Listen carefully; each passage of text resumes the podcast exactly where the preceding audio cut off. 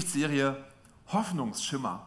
Gerade in unserer aktuellen Zeit, wo jetzt wieder die Restriktionen wieder zulegen und wo man denkt so, oh, ich, ich kann nicht mehr, ich will nicht mehr, ich verstehe alles nicht mehr, können wir sagen, wir haben die Botschaft der Hoffnung. Wir haben die Botschaft der Hoffnung. Und ich möchte, dass wir eine Gemeinde sind, die die Botschaft hinausträgt in die Welt. Ich möchte über diese gute Botschaft reden. Ich glaube, Jesus ist einfach das Beste, was einem passieren kann.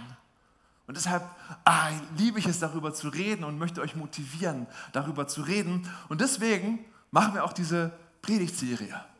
Da haben sich so ein paar Menschen, ganz, äh, ganz kreative Menschen hingesetzt und überlegt, wie kann man die Botschaft gut und einfach erklären, ohne dass gleich ganz viele Fragezeichen auf den Gesichtern des Gegenübers erscheinen. Und deswegen haben sie diese vier Symbole sich ausgedacht.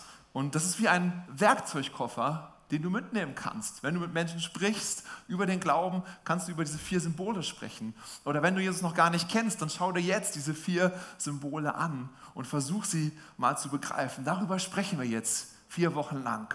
Letzte Woche haben wir über das Herz gesprochen.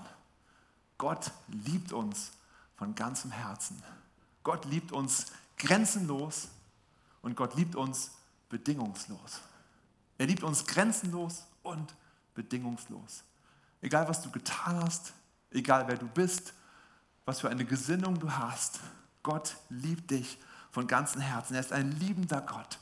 Und Gottes Absicht war von Anfang an, dass er Gemeinschaft mit uns hat.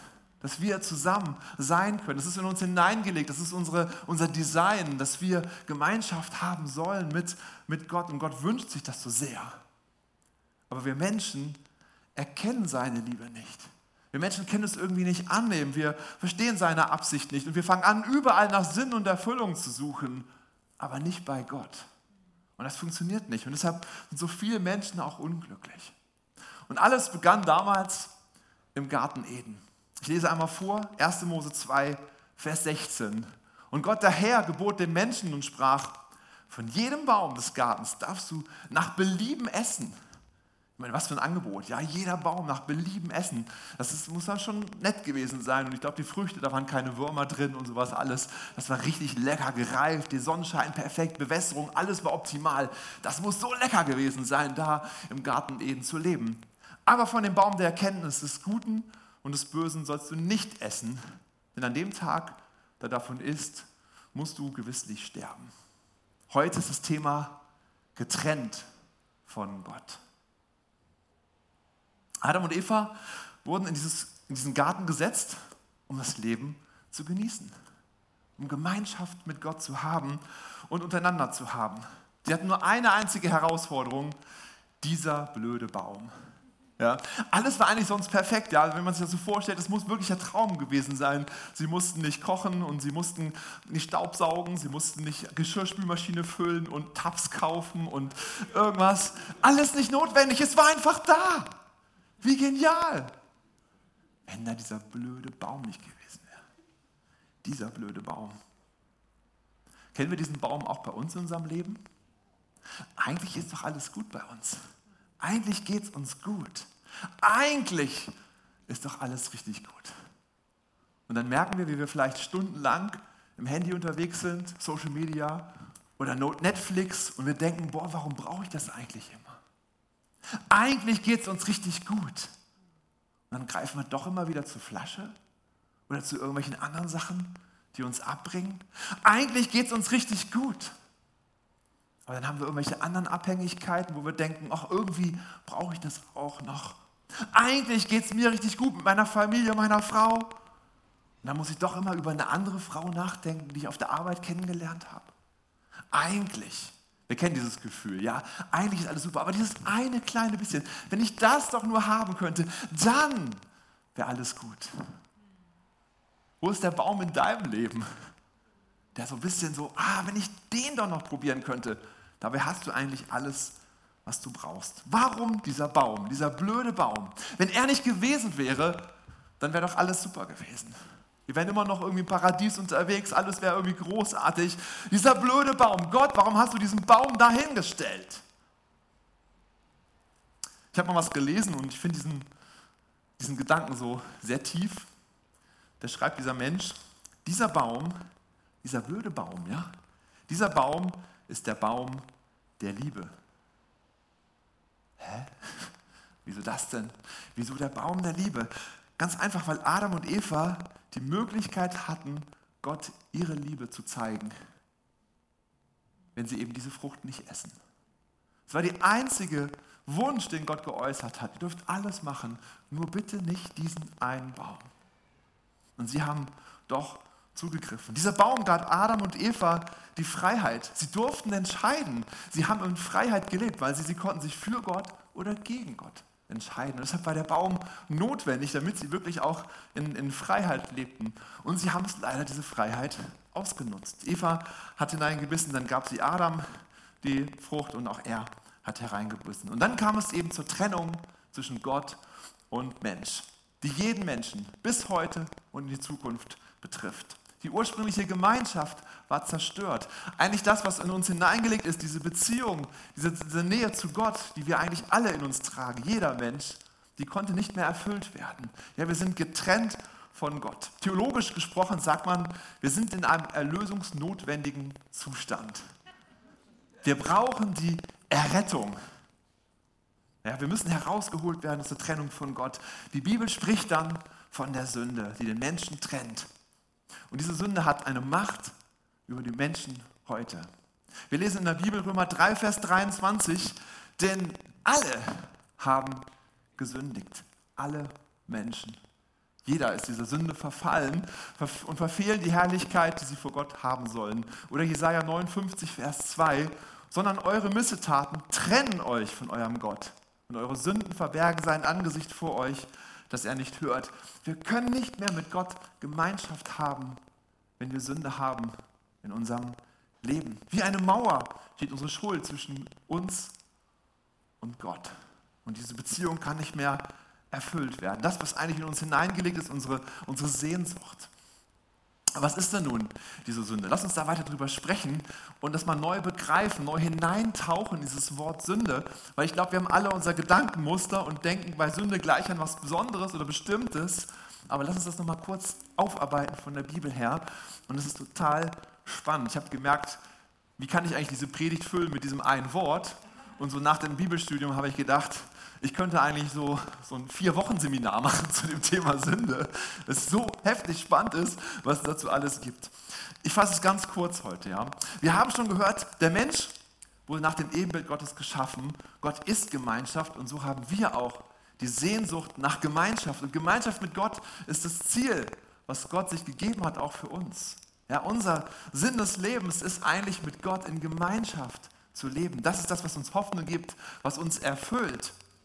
Aber wenn wir ein Leben getrennt von Gott führen, erfüllen wir eben nicht mehr dieses Ziel, was Gott eigentlich hat. Zielverfehlung. Das einfachste Wort, die einfachste Definition von Sünde ist Zielverfehlung. Das, was Gott eigentlich vorbestimmt hat, was Gott sich eigentlich wünscht für uns, wenn wir das nicht tun, dann ist es eine Zielverfehlung, dann ist es Sünde. Das ist gut, es beschreibt es, aber es ist mir noch nicht tief genug, es ist noch nicht weit genug. Ich habe noch mal was anderes gefunden, was so für mich persönlich so die eigentlich eine ziemlich gute Definition von Sünde ist. Das basiert auf 1. Johannes 3, da steht, jeder, der die Sünde tut, der tut auch Gesetzlosigkeit und die Sünde ist Gesetzlosigkeit. Und wenn man das mal so ein bisschen beschreibt und andere Bibelstellen dazu nimmt, kann man das in einem Satz zusammenfassen. Sünde ist jede fehlende Übereinstimmung. Jede einzelne, egal wie klein sie ist. Jede kleinste Kleinigkeit über, fehlende Übereinstimmung mit dem Moralgesetz Gottes in Tat, in Haltung oder auch in unserem Wesen. In der Tat ist uns allen, glaube ich, ziemlich bewusst. Ja? Also wenn ich irgendwie was Falsches mache, was Gott nicht möchte, du hast gesündigt. Ja, das ist uns irgendwie, das kennen wir alles. Da werden wir auch als Christen immer schön schnell äh, genannt. Ja, ihr Christen redet über Sünde, ihr verteufelt alles oder alles ist immer schlecht. So. Ja, die Tat. Aber die Bibel geht weiter.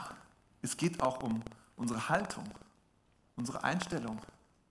Jesus redet da ziemlich krass drüber. Wenn man mal so die Bibel liest, dann, dann ist man schon manchmal ein bisschen erstaunt. Da steht zum Beispiel drin, wenn du, ohne, äh, wenn du ohne Grund zornig bist auf deinen Bruder, hast du schon gesündigt. Das ist nur eine Haltung in uns drin und schon habe ich gesündigt. Daher ist so ein Gott wohlgefälliges Leben ein Leben mit einer guten, gesunden Einstellung, wo ich gute Wünsche in meinem Herzen habe. Das sagt auch uns das höchste, wichtigste Gebot. Du sollst den Herrn, deinen Gott, lieben mit deinem ganzen Herzen. Wow. Und dann kommt noch unser Wesen hinzu, unsere Persönlichkeit, unsere Identität. In Römer steht, Christus ist für uns gestorben, als wir noch Sünder waren. Also wir waren richtig Sünder. Und das ist unsere Persönlichkeit. Und wenn, wenn die nicht stimmt, sind wir auch sündig vor Gott. Das heißt also, selbst wenn du einfach nur schläfst und nichts machst, trotzdem bist du in dem Moment ein Sünder, wenn dein Wesen nicht stimmt. Bam, jetzt kommt ein Hammer nach dem nächsten, oder? Krass, oder? Aber zum Glück bleiben wir hier ja nicht stehen. Denn das kann keiner schaffen. Das kann keiner hinkriegen, da richtig drin zu leben. Und dann, und dann kommt noch die Definition, ja, die sagt, äh, Sünde bedeutet Trennung von Gott. Und diese Definition ist schwierig, finde ich. Natürlich ist sie richtig, wenn wir an Gott nicht glauben. Dann sind wir getrennt von Gott. Aber was ist mit Nachfolgern Jesu? Was ist, wenn ich an Jesus glaube und sündige? Was passiert dann, wenn ein Nachfolger Jesus sündigt? Ist dann seine Rettung verloren in dem Moment? Und ich kann euch versichern, unsere Rechtsposition vor Gott bleibt unverändert. Egal, wie du sündigst. Wir haben Vergebung empfangen. In der Bibel steht, so gibt es jetzt keine Verdammnis mehr für die, welche in Christus Jesus sind. Es gibt keine Verdammnis mehr für die, die in Christus Jesus sind. Ich möchte euch das zusprechen, weil das so wichtig ist. Dass wir immer denken, oh, wir haben es schon wieder verbockt und wie kann ich jetzt zu Jesus kommen? Es gibt keine Verdammnis mehr, wenn du in Christus Jesus bist. Wir haben in der Kleingruppe darüber gesprochen. Ja? Was ist, wenn du dich äh, streitest? Sag mal, ich streite mich mit meiner Frau und ich bin irgendwie genervt. Ich renne aus dem Haus raus und passe nicht auf, da fährt ein großer Bus vorbei. Zack, fährt er mich um, ich bin tot. Bin ich bei Gott oder bin ich nicht bei Gott? Es gibt keine Verdammnis mehr für die in Christus Jesus sind. Die Rechtsposition ist nicht verloren. Ich bin bei Jesus. Auch wenn gerade Sünde in meinem Leben ist, ich bin bei Jesus. Es ist ganz wichtig, immer wieder zu begreifen und anzunehmen, zu sagen, diese Rettung kann mir keiner nehmen. Auch meine blöden Handlungen vielleicht, die ich tue, nicht. Der Tod Christi bezahlt für unsere Sünden. Jesus starb für unsere Sünden. Unterschiedslos. Wir sind immer noch Kinder Gottes. Das kann uns keiner wegnehmen. Die Bibel erklärt uns sogar, warum es so ist. Müsste sie gar nicht, aber sie tut es. Sie erklärt es, warum es so ist. Ähm, Paulus schreibt, damit wir uns nicht rühmen. Ein schönes Wort. Alle sagen mal rühmen. Rühmen, ja, damit wir uns nicht rühmen. Ich übersetze das mal. Das heißt eben, damit wir nicht sagen, ich hab's hinbekommen. Ich hab's geschafft, alles zu halten. Ich hab's geschafft, diese Moralgesetze in, in Tat und in meiner Einstellung und meinem Wesen zu halten. Deswegen bin ich jetzt bei Jesus. Das funktioniert nicht. Sondern die Bibel sagt, damit wir uns eben nicht rühmen. Wir kriegen es sowieso nicht hin, aber wir dürfen zu Jesus kommen. Also nochmal ganz praktisch.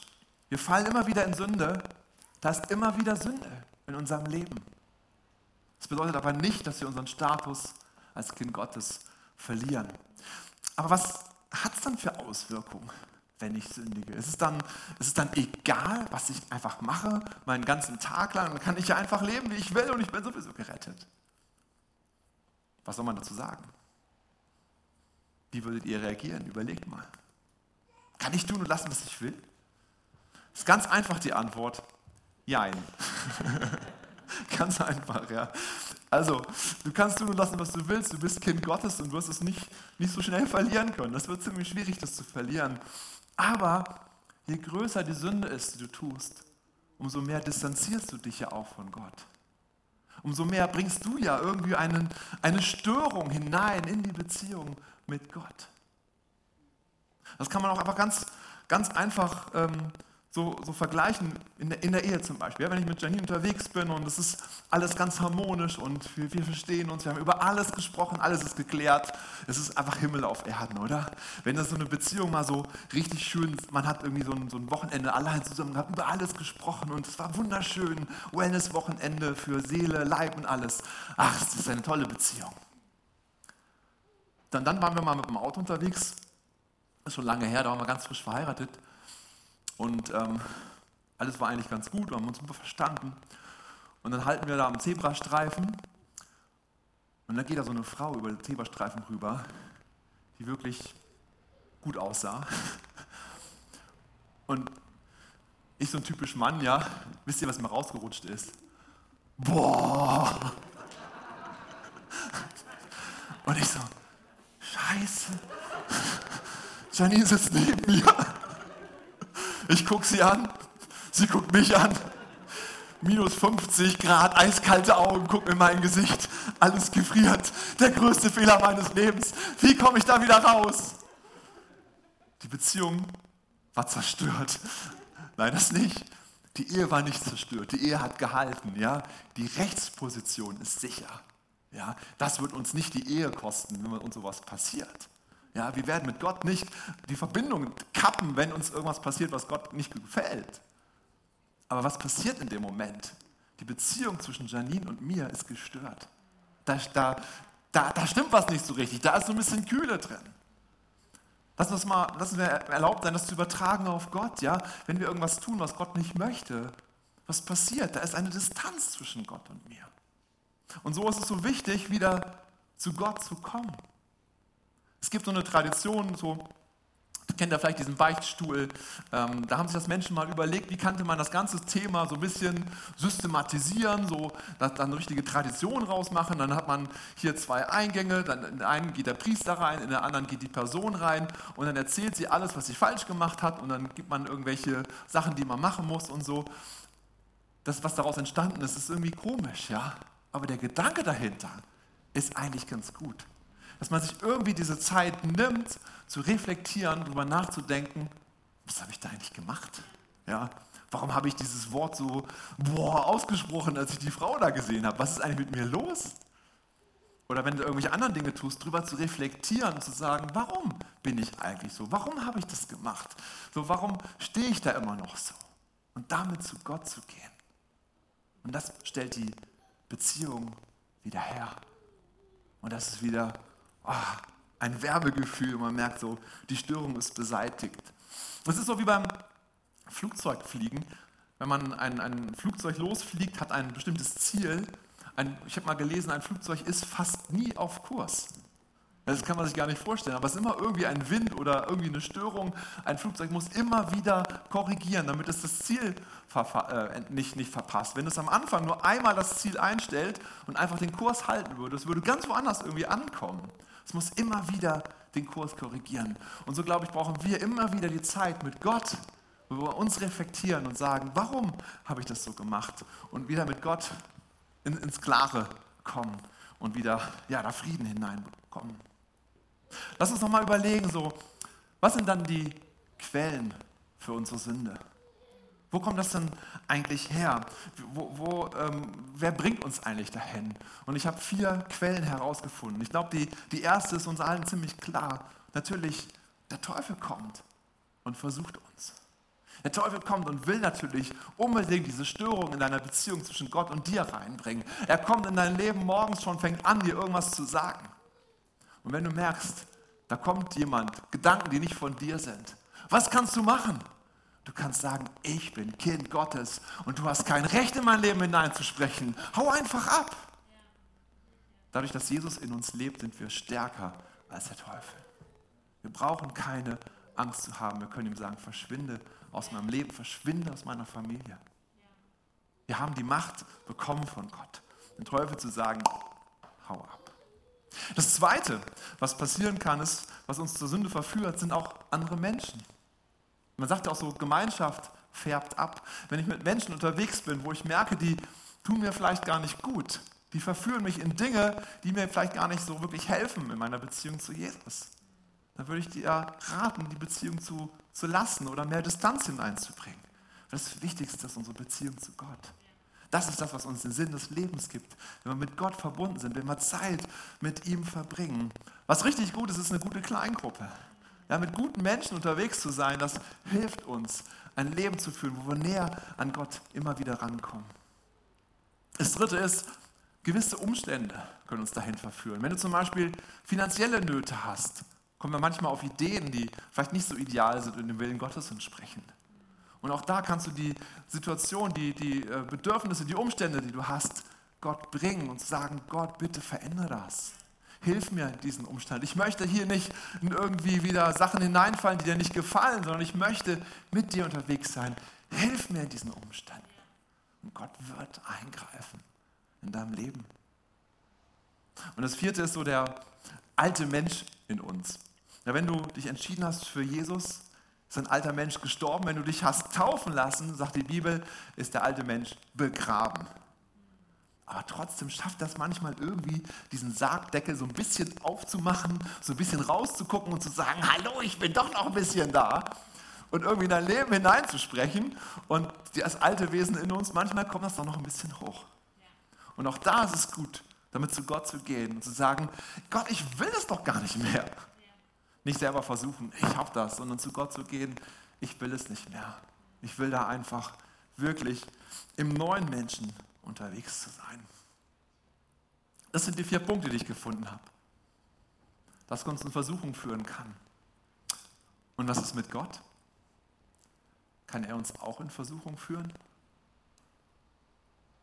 Lässt Gott uns manchmal versuchen? In Jakobus steht, niemand sage, wenn er versucht wird, ich werde von Gott versucht. Denn Gott kann nicht versucht werden zum Bösen und er selbst versucht auch niemanden. Wir können sicher sein, Gott wird uns nicht irgendwo verführen in irgendwas, was nicht gut ist. Gott nutzt die Dinge, die passieren, um uns irgendwo hinzubringen. Ja. Aber Gott versucht uns nicht. Und deshalb steht Gott auf dieser Liste auf jeden Fall nicht drauf. Gott meint es gut mit uns.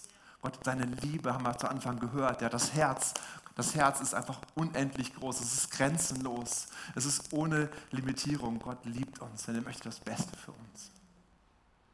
Ich habe heute viel über Sünde gesprochen, ein nicht so schönes Thema.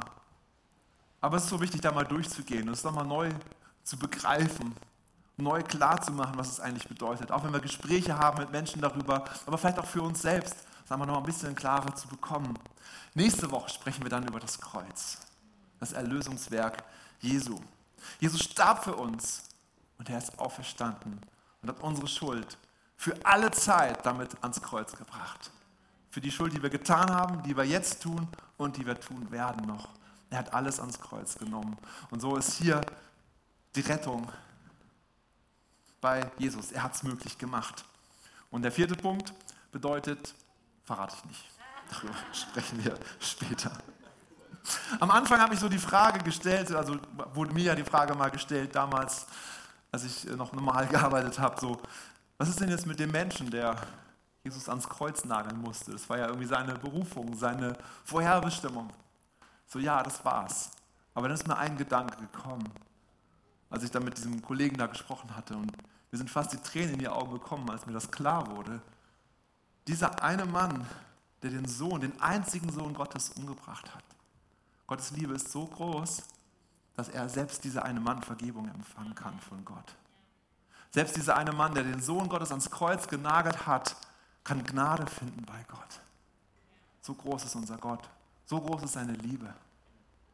Und deshalb, alle unsere Taten, die wir getan haben, sind vielleicht nichts gegen den ein, was dieser eine Mann getan hat. Aber ich glaube, Gottes Liebe ist immer größer. Gottes Gnade ist immer größer. Deshalb möchte ich dich ermutigen, jetzt heute Morgen zu Jesus neu zu kommen.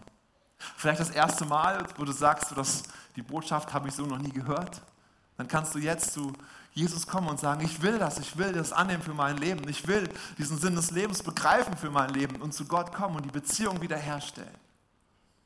Oder vielleicht ist es auch so, dass du lange unterwegs bist, aber merkst du, du brauchst mal wieder eine Zeit der Reflexion mit Gott, du brauchst mal so eine Zeit, wo du die Beziehung wieder herstellst. Lass uns das jetzt machen. Lass uns gerne mal ein bisschen Musik im Hintergrund haben und gerne mal vielleicht aufstehen die Augen schließen und uns vor Gott hinstellen. Und wenn du möchtest, dann bete jetzt einfach in deinem Herzen zu Gott. Bete in deinem Herzen zu Gott. Und stell die Verbindung wieder her. Egal, was du getan hast, wenn du Nachfolger Jesu bist, gibt es keine Verdammnis für dich. Und du kannst jetzt zu Jesus hinkommen und neu die Beziehung wiederherstellen. Und sagen, es tut dir leid, die Störung, die du hineingebracht hast. Und du kannst sagen, hier bin ich Gott und ich möchte wieder neu mit dir ganz eng verbunden sein. Und Gott vergibt. Und Gott kommt wieder, umarmt dich jetzt in diesem Moment. Halleluja, Jesus. Halleluja, Jesus. Halleluja, Jesus. Danke, Jesus. Danke, Jesus.